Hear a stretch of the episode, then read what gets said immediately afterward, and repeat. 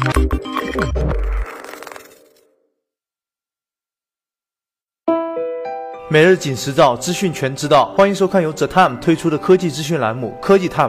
距离魅族 Pro 五发布已经过去半年，今年的魅族到现在为止虽然都没有开发布会，但新机谍照曝光的速度也没谁了。近日网上又曝光了一组疑似魅族 Pro 六的谍照，从照片中可以清楚的看到后壳采用了类似 iPhone 七的设计，取消了金属加塑料的设计风格，摄像头依然凸起，下方应该就是闪光灯了。同时跑分兔也曝光了 Pro 六的具体配置，采用了联发科 MT 六七九七 T 处理器，五百万加两千一百万的相机组合，三 GB RAM 加。加三十二 GB ROM，幺零八零 P 屏幕。说完了魅族，再来看看友商。今天锤子科技微博公布了复活节彩蛋的具体玩法，在锤子科技官网砸彩蛋就有机会以一元的价格购买所砸中的商品，而现实的情况是这样的，是这样的。